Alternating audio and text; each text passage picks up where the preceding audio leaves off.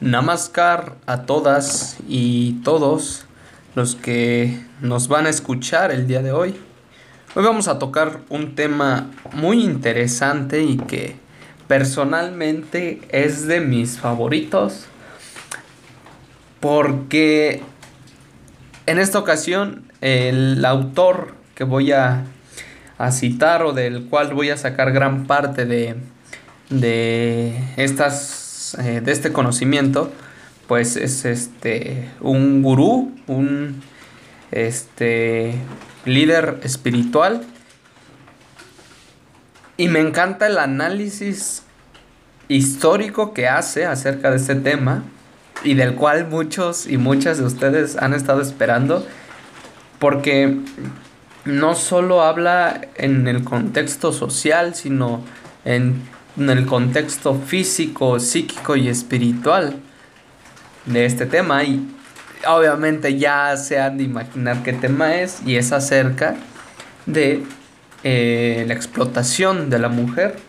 Y como tal el tema se va a llamar el despertar de la mujer porque vamos a analizar tanto históricamente como eh, ciertos tratados eh, religiosos, vamos a analizar varias eh, paradigmas, tanto mentales, cuestiones eh, sociales, psíquicas, físicas y espirituales a las cuales fueron sometidas las mujeres para establecer lo que hoy conocemos como el patriarcado. En pleno siglo XXI, después de miles y miles de años de pseudoevolución, sigue existiendo un sistema patriarcal. Y es increíble que, es que de verdad me quiero cagar de la risa, y, pero voy a tomar esto en serio. Es increíble que hoy en día exista gente que aún no cree en un patriarcado. Pero bueno, vamos a analizar esto objetivamente, siendo contundentes. ¿Ok?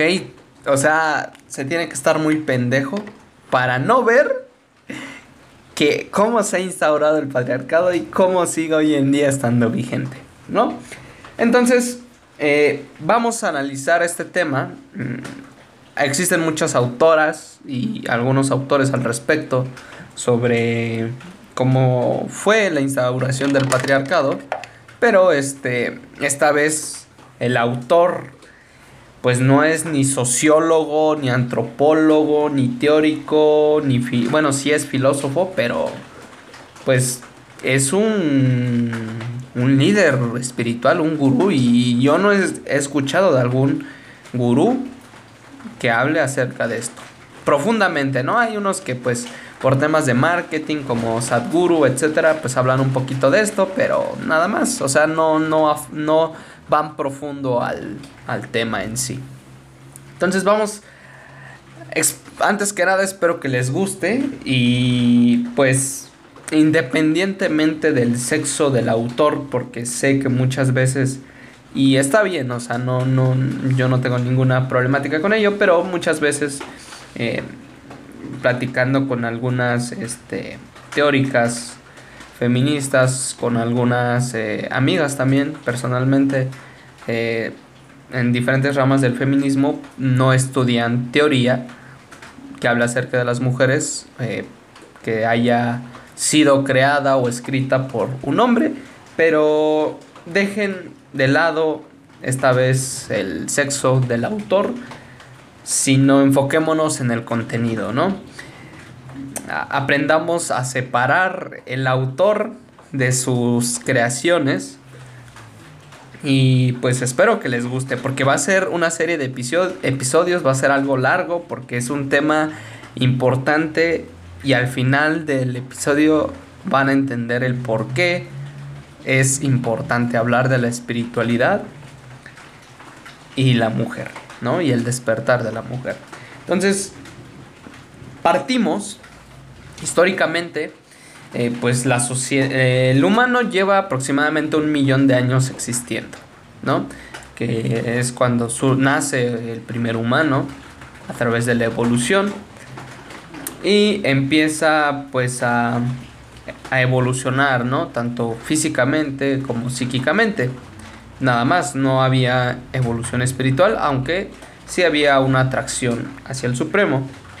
Podemos observar que en la naturaleza no existe un dominio de un del sexo masculino del macho hacia la hembra ni viceversa, salvo algunas excepciones, pero normalmente no las hay, ¿no? Entonces, eh, la sociedad en un principio, pues era una sociedad muy primitiva, donde hombres y mujeres trabajaban eh, en colaboración, en cooperativismo, tanto hombres y mujeres cazaban, como se repartían las, eh, pues las tareas del día a día, tanto tareas del hogar, domésticas, como tareas de casa, de siembra, etc. Y, y, pueden estudiarlo, pueden encontrar información al respecto, las mujeres también cazaban. Posteriormente surge el culto fálico, debido a que o más bien los humanos eran muy pocos, eran pequeños grupos de 15, 20 personas. Y había peleas entre estos, ¿no? Entre estos clanes o grupos.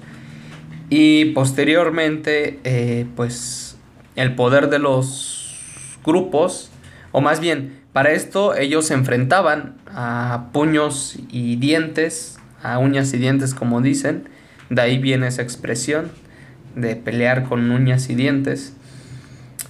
Y pues en gran parte su poder residía del número de integrantes del clan o del grupo, no tanto de la inteligencia que tenían o de las armas que tenían, ¿no? Su, en este caso era cantidad y no calidad. Entonces, esto dio pie al culto fálico. ¿Y el culto fálico qué es? Bueno, el culto a eh, pues que las personas tengan sexo y den paso a nuevas vidas, a nuevos seres humanos. Por tanto, en un principio de la humanidad, los clanes secuestraban mujeres como riquezas para poder reproducirse y tener más integrantes, lo cual de alguna manera tanto les quitó como un estatus, pero también les dio un estatus como social, en el cual pues eran consideradas como dadoras de vida, ¿no? En este caso había muchas más mujeres en los grupos, en los clanes. Esto dio pie a que las mujeres posteriormente establecieran un orden, un orden matriarcal o matrilineal. ¿Por qué? Porque aunque en un principio fueron mm, reducidas a esclavas, no había mucha evolución del intelecto, ni... Y como eran en mayor número, había más... Había una concentración de poder. Entonces, sí, al principio fueron subyugadas, por así decirlo, pero posteriormente recuperaron su poder nuevamente, su estatus social, y establecieron un orden matriarcal. ¿Y cómo lo podemos ver? Bueno, eh, normalmente en los clanes eh, existía algo que se, se llamaba Goshtimata o madre del clan y eh, se nombraba una Goshtimata o una madre del clan para preservar la identidad y el linaje de cada clan o grupo social al que pertenecía cada individuo, ya sean hombres o mujeres, y tanto hombres y mujeres heredaban el nombre de la madre del clan para poderse presentar socialmente, ¿no? Entonces, eh, también las mujeres heredaban el poder, el trono y también heredaban los bienes de las mujeres, ¿no? Pero en este sistema matriarcal no había como tal una explotación de hombres hacia mujeres. Uno de los defectos de este sistema matriarcal es que en la mujer recaía demasiadas responsabilidades, lo cual hacía que su vida fuera pues de mucho trabajo, fuera muy estresante y pues, o sea, tenían que suplir literalmente todo, ¿no? O sea, alimento, protección, vestimenta, o sea, todo, todo, todo. Y los hombres pues tenían un papel como menos importante, como que no hacían tantas tareas, Entonces, pues prácticamente los hombres como que, bueno, no tenemos como tal estatus social, pero tampoco nos explotan, no la pasamos mal, no tenemos tantas responsabilidades, así que pues, eh, o sea, como que les valía queso. Eh, posteriormente, em, existe, bueno, existen cuatro tipos de clases sociales, por así decirlo, históricamente propuestas por eh, Rayan Sarkar o Shri Murti que son la primera clase de los trabajadores, la más baja, después los militares o este, guerreros, guerreras. Posteriormente vienen los intelectuales o más como su mayor representante son los sacerdotes y pues los políticos. Y posteriormente vienen los eh, los comerciantes o los capitalistas, ¿no? En este caso, ¿no? En la era capitalista, que son los Vaeshya. Tienen, son cuatro nombres en sánscrito. Shudra, son los trabajadores. Kshatriya, eh, que son los guerreros o militares. Vipra, que son los intelectuales o sacerdocios. Y los eh, Vaishyas, que son los comerciantes o capitalistas, los que mueven la lana. En, el, en la primera era, cuando comenzó la sociedad, era la sociedad chudra, era muy poco desarrollada socialmente, no existía el matrimonio. Eh, sí existía una, como un orden, en algunos casos matriarcal, en otros existía un orden patriarcal, pero no tan, tan arraigado ni tan fuerte, era más débil. No había como tal un orden establecido. Posteriormente, cuando los Shudras o los obreros se refugiaron bajo el orden o el liderazgo de los atrillas o guerreros, eh, comenzó el desarrollo humano. Los líderes, eh, o sí, los líderes atrillas, guerreros, militares, etcétera, eh, y satrillas no eran hombres, eran hombres y mujeres, ¿no? De hecho, eran más mujeres que hombres. Entonces, y normalmente, como les había comentado, la Goshti Mata, la madre del clan, fue, no, normalmente era una mujer valiente y que era muy, tenía mucho honor, ¿no? Entonces, eh, ella era como la representante de los clanes porque era la guerrera, no como tal, o sea, cuando hablo de líderes chatrillas no hablo de hombres, normalmente eran mujeres. Y pues la, los, los líderes chatrillas era un símbolo pues de la unión de los shudras, de la cooperación entre trabajadores. Y eso dio pues resultado una transformación socio-psíquica. Y aquí es cuando empieza verdaderamente la evolución de la historia humana como sociedad. Entonces, tanto hombres y mujeres bajo este sistema eh, matrilineal portaban pues el nombre de la madre, como ya les había eh, comentado, y posteriormente se estableció el matrimonio gracias a pues la mujer, sí, el matrimonio surge por la mujer. Posteriormente el matrimonio después se transforma como un instrumento del patriarcado para someter a las mujeres, pero ahorita les cuento por qué. Entonces se instauró el matrimonio porque ahora la, el hombre y la mujer en un sistema matrilineal o en un matriarcado toman responsabilidades iguales en todos los sentidos, tanto económicos, tanto domésticos, etc. Y los hombres desarrollan ahora un deber, ¿no? Y un, eh, ¿cómo se le puede llamar? Una responsabilidad hacia su progenie, hacia sus hijos.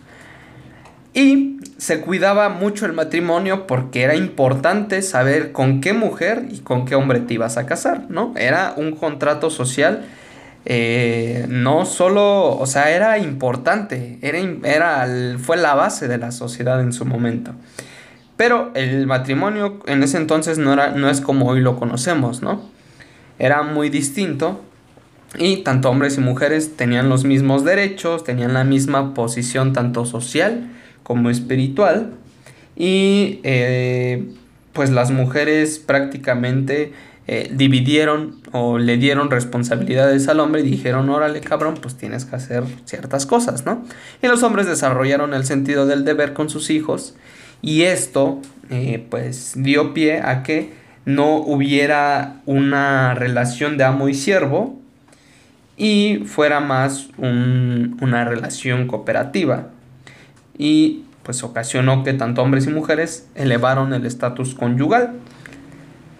Eh, y pues el matrimonio se estableció debido al sentido del deber y honor en la sociedad, ¿no? Porque los... Eh, en la era satrilla o en la era de los guerreros, pues decían que el honor era lo mejor que podía uno tener, ¿no? O sea, los valores morales eran importantes en esa era, ¿no?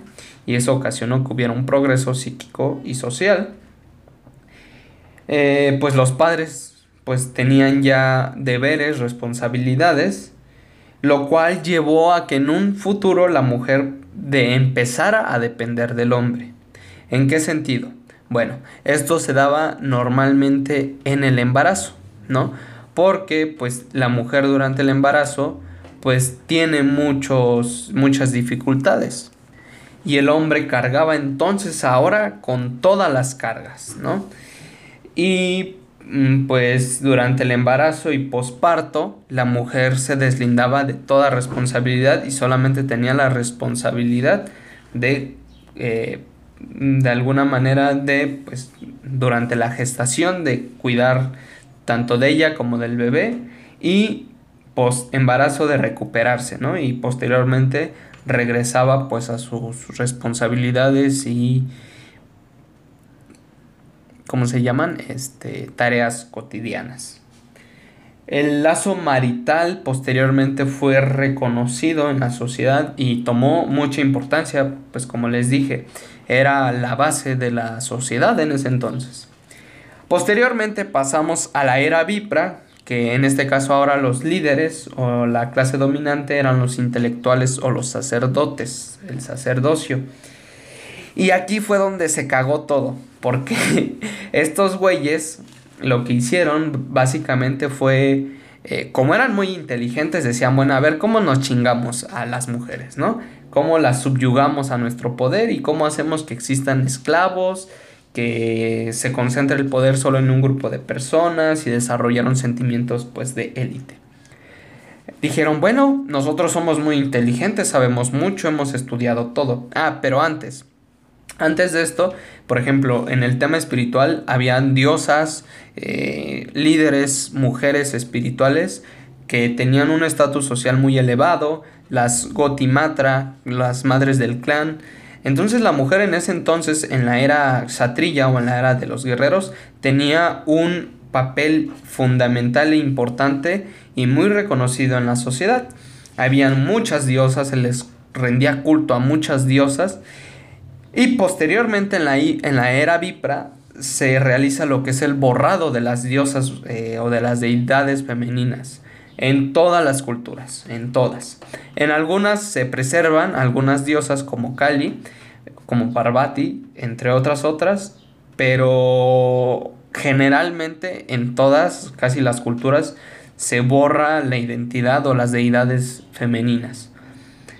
Pero ahorita les vamos a explicar por qué. O bueno, les voy a explicar por qué. Pasamos a la era Vipra y dijeron, bueno, los intelectuales, ¿cómo explotamos a, los, a, las mujeres y a los hombres más débiles? Bueno, pues intelectualmente, ¿no? Y empezaron a crear dogmas, fue cuando nacen las religiones, empiezan a editar textos sagrados que reduciera el estatus tanto social y espiritual de la mujer, fabricaron pseudo mandamientos pseudo divinos, eh, principios paralógicos, imaginarios de pecado y virtud. Y lo mejor es que no lo hicieron a su nombre, o sea, dijeron, no, no, no, esto yo no lo hice, o sea, esto Dios lo dijo y se tiene que obedecer, ¿no? Entonces utilizaron la figura de Dios y como en ese entonces la sociedad espiritualmente, o había más bien muchas prácticas espirituales, eh, había un camino espiritual bien trazado, pues ocasionó que las personas aceptaran eso como un hecho, ¿no? Y dijeron, ah, Dios es, entonces es, es, es eso, ¿no? Por ejemplo, el más claro ejemplo que podemos hacer es lo de Adán y Eva. Por ejemplo, pues que Eva viene de la costilla de Adán, que Eva fue la que pecó y pues fue la causa del por qué Adán y Eva fueron expulsados de la, de la, del paraíso. Y entonces a través de estas historias mitológicas que nunca existieron, y perdónenme si son cristianos o católicos y esto les ofende, pero es la verdad y se los tenía que decir. Eh, el cristianismo, pues fue el principal dogma que se estableció junto con el islamismo para subyugar y explotar a las mujeres a través de sus historias, a través de sus mitologías que no existieron.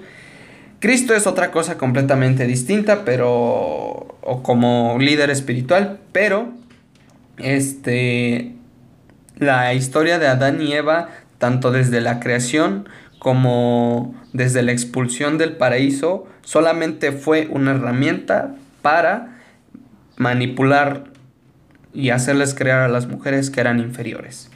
Entonces, eso es lo que hicieron los Vipras, explotaron intelectualmente, especialmente a las mujeres, eh, redujeron completamente su estatus social, su estatus económico y su estatus espiritual.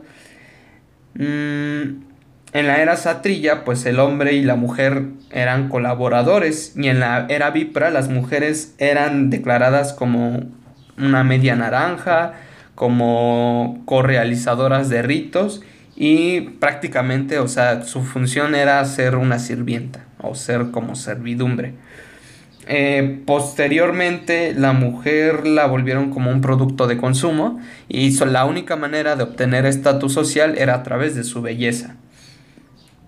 Eh, por ejemplo, en esos tiempos muy, muy antiguos existió algo que se le, le denominaron a las mujeres como varias, esposas sin derechos religiosos y sociales y que solo su progenie podía disfrutar de su prestigio patrilineal.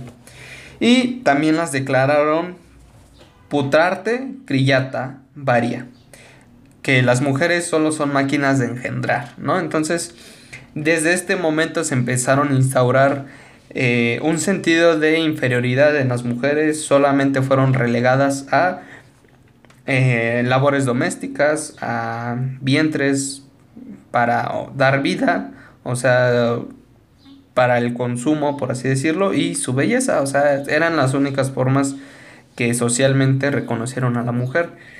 Espiritualmente, las mujeres perdieron el, el derecho a realizar prácticas espirituales, a leer textos espirituales, a ser líderes espirituales y también perdieron pues el derecho a crear a participar en cada, ya sea ritual o práctica espiritual, eh, a componer mantras, a tomar decisiones eh, pues, sociales. Y en cambio los hombres empezaban a disfrutar de todo ello y pues los hombres podían pues, eh, o sea, disfrutaban de todo ello, ¿no? También, por ejemplo, otro aspecto, no fundamental, sino otro aspecto de los cuales redujeron el estatus social de la mujer fue a través de los hombres, por ejemplo, pueden abandonar a sus hijos y dicen, ah, siguen conservando su estatus social, no pasa nada, es como, ah, lo normalizaron.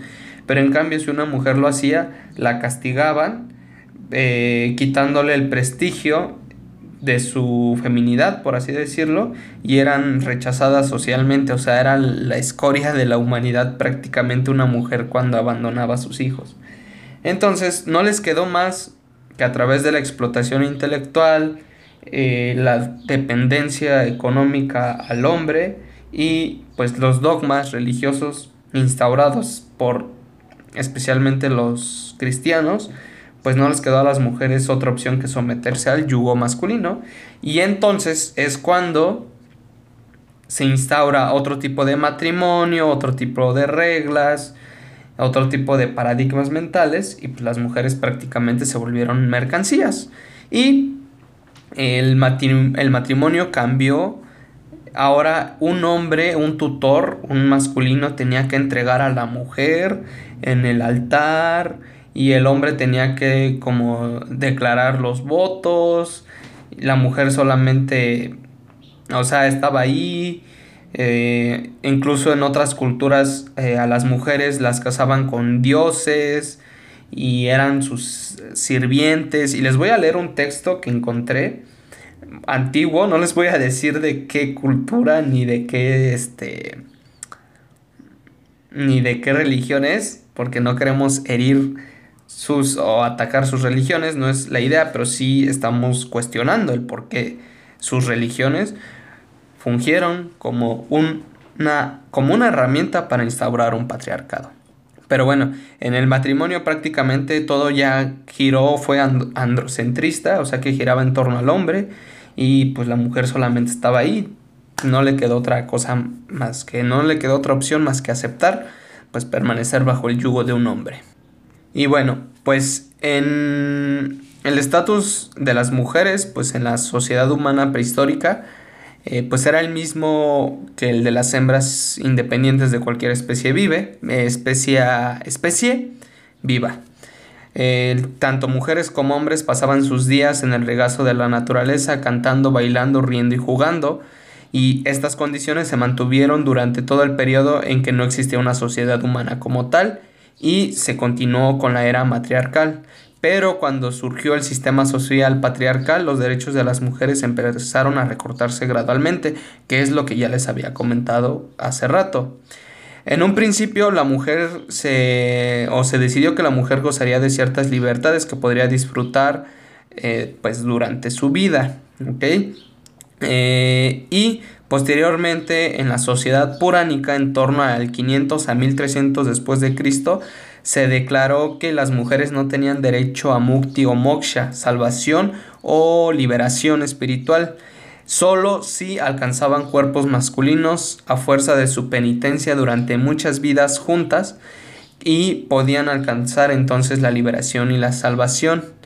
Pero mientras estuvieran en cuerpos femeninos, su, su único deber supremo sería servir a sus maridos. Y pues imagínense, o sea, las prácticas espirituales antes eran para hombres y mujeres y hombres y mujeres podían alcanzar la liberación o la salvación o la iluminación y ahora ya no, ahora tienes que reencarnar en un hombre para que puedas hacerlo, ¿no? Entonces hay una, ¿cómo se le podría llamar? Es como un texto que se escribió en ese, en ese tiempo y dice así, Patiam Param Guru, Patya va y Param va el marido es el gurú más elevado. El servicio al marido es el servicio más elevado. O sea, imagínense. Ahí, o sea, desde a eso me refiero con sus textos sagrados, ¿no? Que empezaron a instaurar, los dogmas. Pati yar dian jinan, pati gena shires pati, pati bagya. El marido es el todo y el fin de la vida. Verdaderamente el marido es Dios el marido es más grande que el cielo y el marido es el gobernante del destino. Y pues imagínense, las mujeres pues obviamente eh, pues psíquicamente se empezaron a sentir pues pues mm, inferiores y esto fue el resultado de que los hombres incapacitaran económicamente a las mujeres con el dolor de la implacable penalización social y las amenazas de perdición en el infierno. Las mujeres se volvieron pues dependientes de los hombres, que el propio sentido de la injusticia de que un hombre posea muchas esposas al mismo tiempo se borró de sus mentes. Como resultado de la peculiar lógica que era el pecado de que una mujer viviera soltera o que las muchachas solteras se veían obligadas a casarse con hombres viejos al borde de la muerte. O sea, imagínense. O sea, prácticamente era, era fatal que existiera una mujer soltera y pues, hacían que buscaran maridos, así el, el vato se estuviera pudriendo, ¿no? En algunos países, como ya les había comentado, y en algunas épocas se les casaba con dioses imaginarios y se les llamaba deva, devadasis o siervas de Dios. Un ejemplo claro es María Y, o sea, ejemplos fácil, el más común, María. Y ni qué decir si se tiene este tipo de matrimonios no hacía más que aumentar las injusticias sociales. La continuación de estas malas prácticas generó una especie de complejo de inferioridad y desesperación en las mujeres. Pocos llevan la cuenta de millones de mujeres que lloraron y sollozaron hasta morir en la oscuridad de muchas noches de insomnio fueron aplanadas como tierra blanda bajo la pisanadora administrativa de los vipras, o sea, los sacerdotes, o sea, los curas, ¿no? Por esta razón, encontramos en algunas costumbres y ceremonias sociales doggerels de las mujeres y cuentos de las observaciones religiosas, o sea que las madres sin otro medio de escape enseñaron a sus hijas desde su infancia a rezar para que Dios eh, a rezar a Dios para que no fueran descuidadas como coesposas o para, sus o para que sus rivales no vivieran mucho tiempo. Y pues los lazos matrimoniales se volvieron inviolables en la era Vipra. O sea, imagínense lo cabrón que está, ¿no? O sea, culerísimo, ¿no? Y ya otras autoras han hablado de esto, pero yo les quería como citar ciertos textos y presentarles como un poquito más, ¿no? no se habla mucho del cristianismo porque todavía hoy en día sigue siendo un tabú hablar del cristianismo, pero bueno, aquí no tenemos pelos en la lengua y el cristianismo junto con el islam fueron las religiones eh, primordialmente que subyugaron a las mujeres. También el hinduismo, pero fue porque pues fue más que nada por el dominio de los vipras, o sea, de los sacerdotes, de los intelectuales, etc. Posteriormente, eh, pues surge a través de los problemas sociales que tenían las mujeres, de problemas económicos, surge como profesión la prostitución.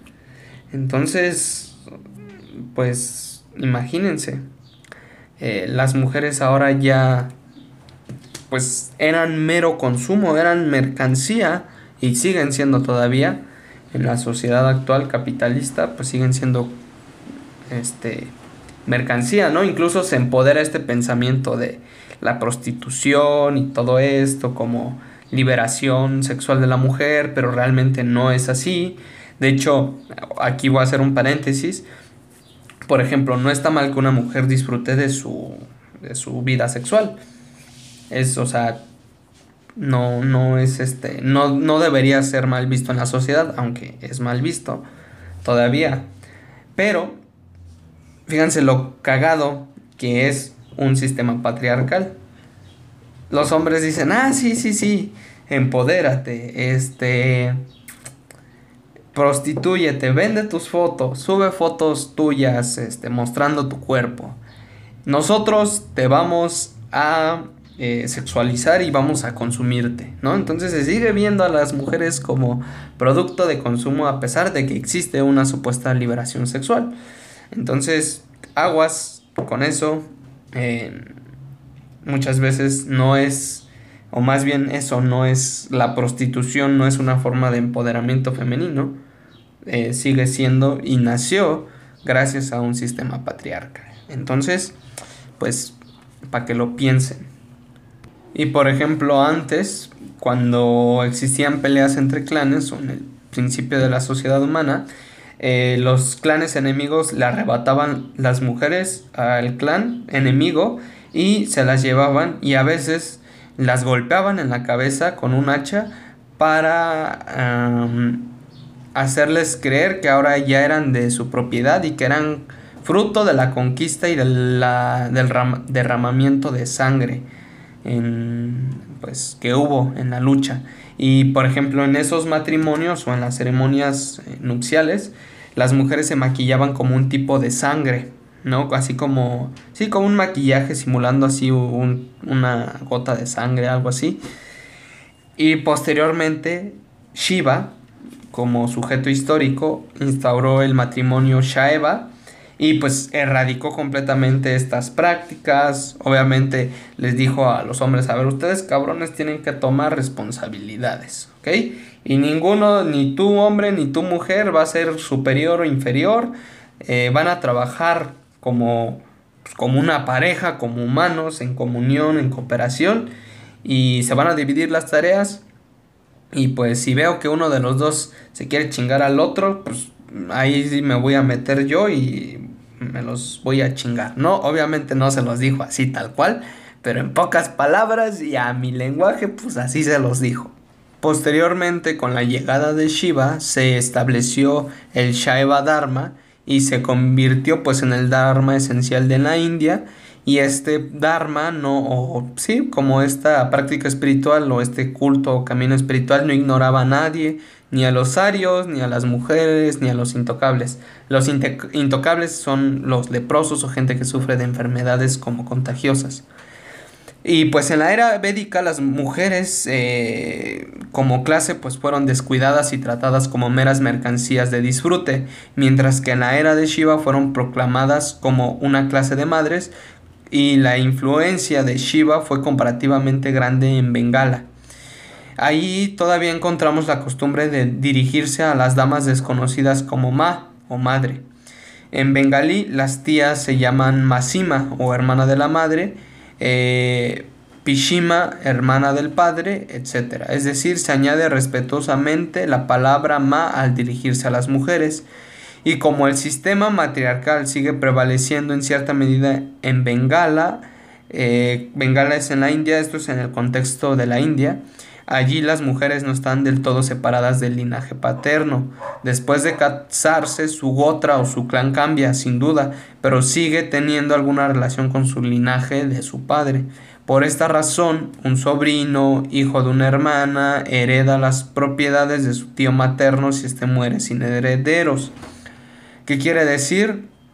Pues que el descendiente hereda lo del o sea, si yo tengo una hermana, ¿no? Y yo no tengo hijos, todas mis propiedades pasan a ser propiedad de la hija del, de mi hermana, ¿no? De la principal hija, ¿no? Y pues el Shaiva Dharma o el Shiva Dharma, eh, pues es el Dharma para alcanzar a Paramapurusha, la conciencia suprema, la iluminación, por lo que no hay ningún ritual externo en él no ordena ninguna ofrenda ritualista, ni ningún sacrificio de sangre en animales, no es un camino de autogratificación y los seguidores del Shaeva Dharma proclamaron que el Dharma es el camino que conduce al logro supremo y no el camino del disfrute animal. Y por ejemplo, vamos a hablar un poco del matrimonio de Shiva.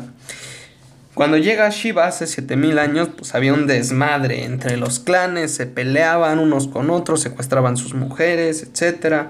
en otros lugares que eran matriarcal, eh, pues no había como tal una violencia, pero las mujeres tenían demasiada carga de responsabilidades, ellas mantenían, criaban a los hijos. Este, los hombres pues no se hacían ningún, no tenían ningún tipo de responsabilidad. Y pues ellos eran libertinos, disfrutaban pues de andar coge, coge y coge, pues no se hacían responsables los cabrones. Y pues llega Shiva y dice, no, no, no, esto está mal. Tenemos que hacer que esto cambie. Entonces eh, les ofrece una ideología pues con pureza y virtud y pues declaró que además de que las personas quisieran asumir una responsabilidad mayor por los dictados de una noble y gran ideología, pues resultaría imposible pues aceptar las ataduras de la vida familiar. Entonces, o sea, la gente que no tenía la capacidad de, eh, de poder proveer a una familia y responsabilizarse, pues se tenían que mantener solteros. Eh, pero esas personas no deberían ser libertinas, o sea, no podían reproducirse, tenían que ser célibes. Entonces ahí surge de alguna manera el celibato, ¿no? O sea, la gente que no tiene familia, eh, o sea, supongamos yo no quiero tener familia, no me voy a reproducir porque soy irresponsable. Entonces, ¿para qué traigo un morro a este mundo si no me voy a responsabilizar, o un morro una morra a este mundo si no me voy a responsabilizar? Pero las personas que querían ser eh, esposo, esposa, marido, mujer, padre o madre, eh, deberían ser eh, disciplinados, aceptando plenamente sus responsabilidades y no podían ser personas de familia sin aceptar los compromisos familiares. Entonces Shiva estableció la regla de que independientemente que las, de que las mujeres fueran capaces o incapaces de ganarse la vida, los hombres tendrían que asumir la responsabilidad, la responsabilidad de mantenerlas. Eh, pues sí, prácticamente. Y, por ejemplo, en sánscrito la palabra para marido es Barta. La palabra Barta deriva del verbo de raíz vir y el sufijo trilim. Y la raíz vir significa mantener y Barta es en la primera terminación del caso, o bueno, Barta significa el que mantiene a alguien. Como resultado de este acuerdo, a las mujeres les resultaba más fácil mantener a los niños, ya que se les liberaba de la onerosa responsabilidad de proporcionarles comida y ropa. Eh, además, cuando los niños crecían, la responsabilidad directa de su mantenimiento pasaba de la madre al padre. No era fácil conocer en esos tiempos a los padres de los niños, ni siquiera en el caso de los llamados amos de casa y mucho menos de los libertinos los niños solo conocían a sus madres. O sea, como que la figura paterna solamente era pues como como este ¿cómo se le llama esto? Eh, se me olvidó el nombre. Ay, como proveedor económico, por así decirlo. Pero también tenían pues, responsabilidades, ¿no? De crianza con los hijos. Y esto pues era necesario en ese entonces, obviamente tenía que evolucionar el matrimonio, pero pues con el desmadre que hicieron los Vipras no fue así. Entonces, después Shiva eh, mm, de alguna manera lo que hizo eh, fue declaró, sí, más bien declaró que las mujeres debían ser calatras, o sea, que significa que las mujeres debían cumplir con sus obligaciones eh, y sus hijos de tal eh, con sus maridos y con sus hijos de tal manera que estos últimos no tuvieran la menor dificultad. O sea, eh, las personas que aceptaban este acuerdo, este nuevo acuerdo, eran declaradas casadas y los demás miembros de su sociedad serían testigos de la ceremonia matrimonial para bendecir a la pareja recién casada y comprometerse a cooperar con ella. El equivalente de sánscrito en matrimonio es vivaja, eh, que significa después de la ceremonia el hombre y la mujer ya no pueden vivir como libertinos o como irresponsables eh, siendo padres o madres tienen que cumplir con todas sus obligaciones como Barta y Kalatra, marido y mujer responsables.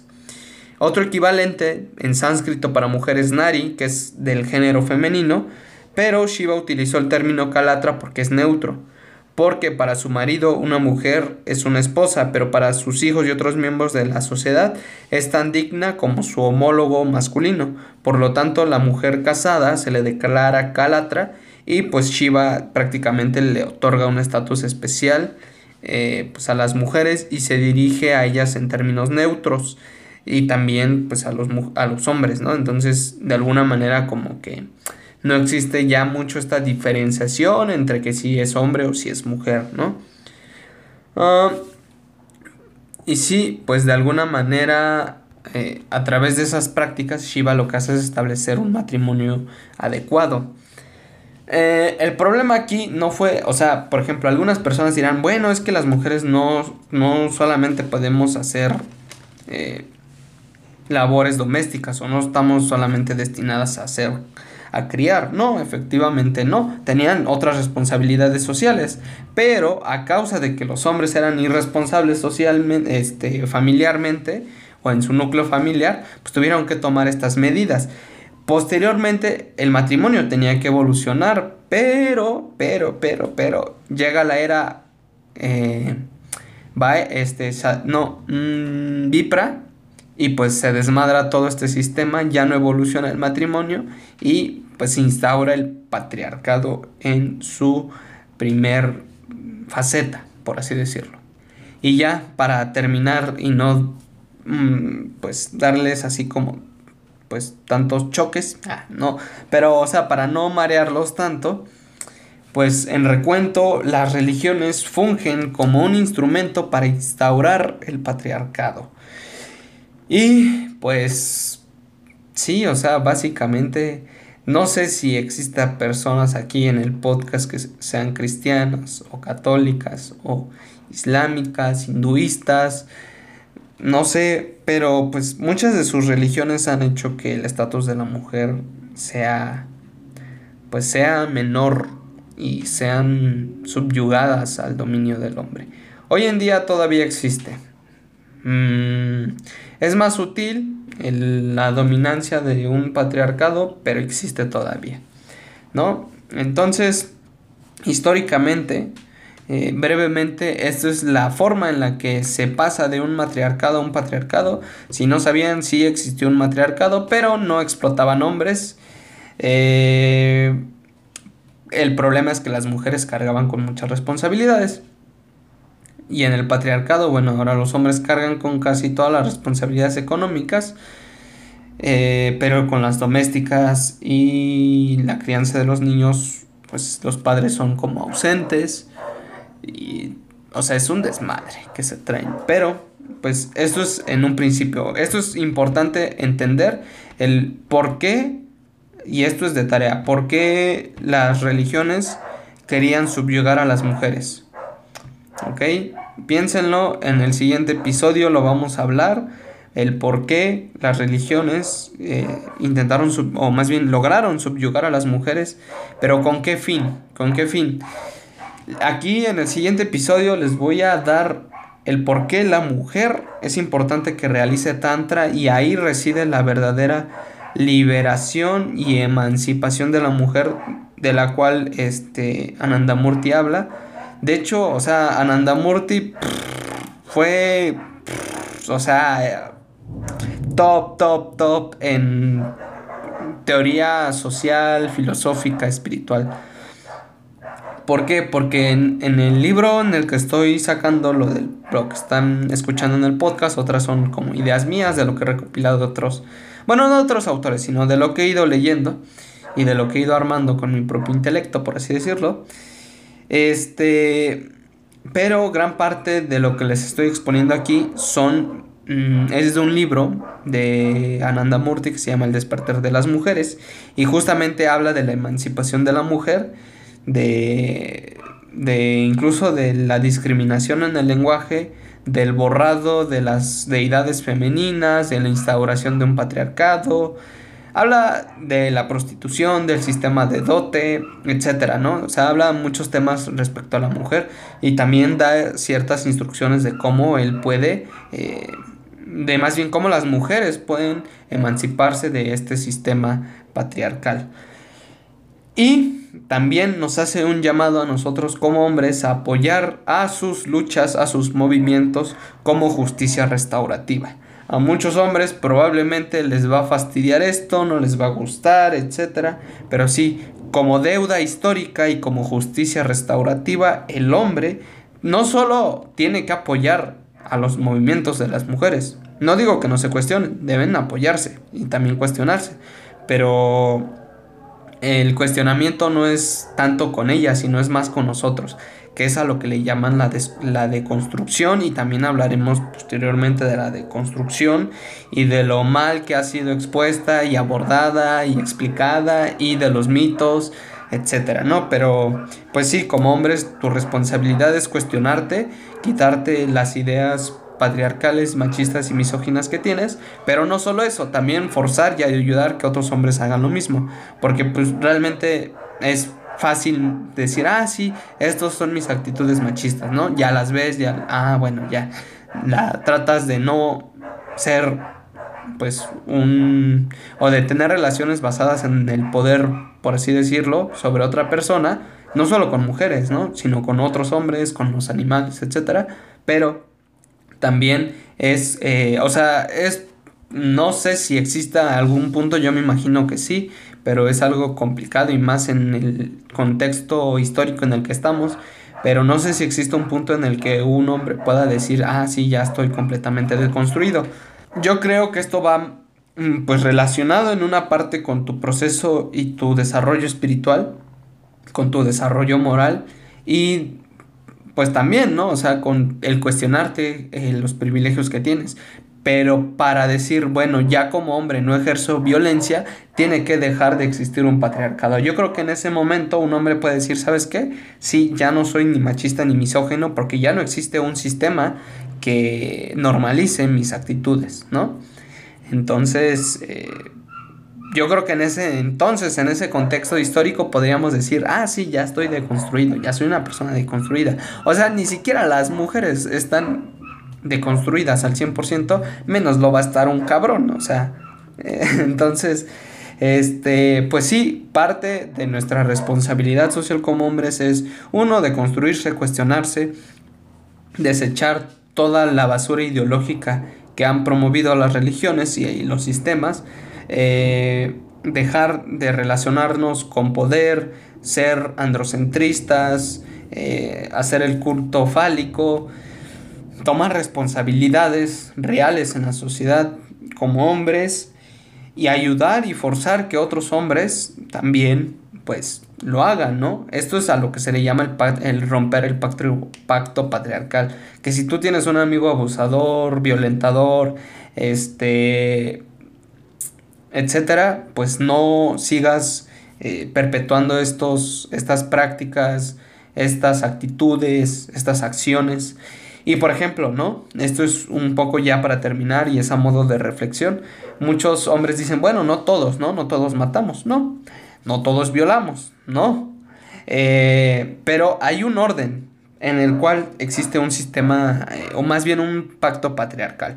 El primero, o la cúspide de esa pirámide, es los eh, feminicidas, o sea, los hombres que matan mujeres, después vienen violadores, después vienen los este, explotadores y con ellos también los eh, golpeadores, bueno, hombres que violentan a sus mujeres físicamente, eh, hombres después que violentan mujeres, no sus mujeres, que violentan mujeres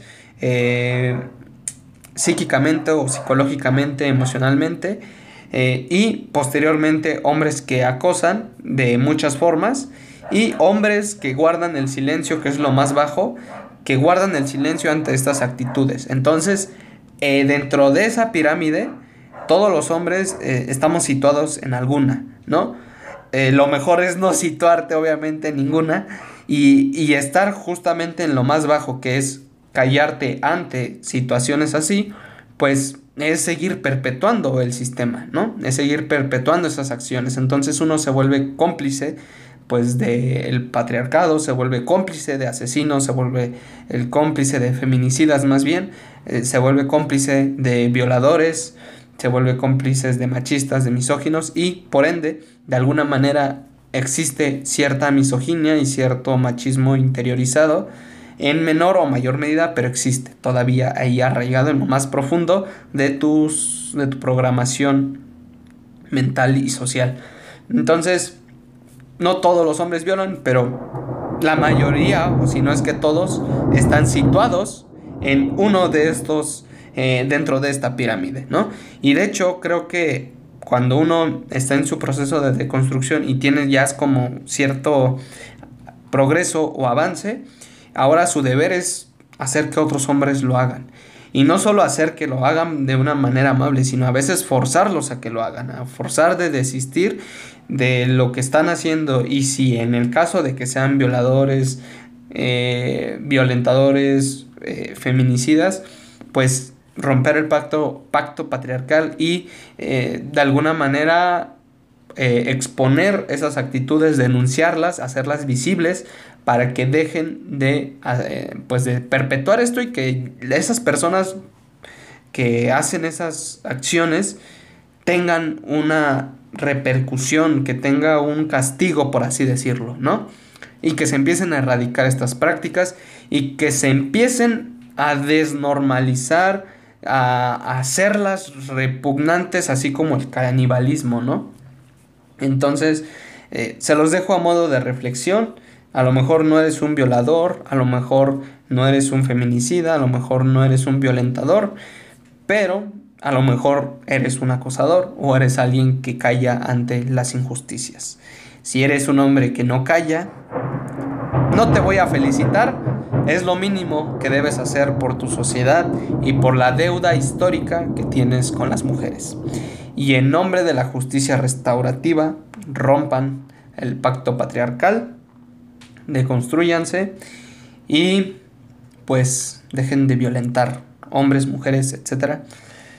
Y también eh, pues apoyen de alguna manera eh, pues los movimientos que hoy luchan por la emancipación de la mujer como deuda histórica y como justicia restaurativa. Espero que les haya gustado este capítulo. Nos vemos en, el episodio 2 de del despertar de la mujer. Namaskar. Nos vemos.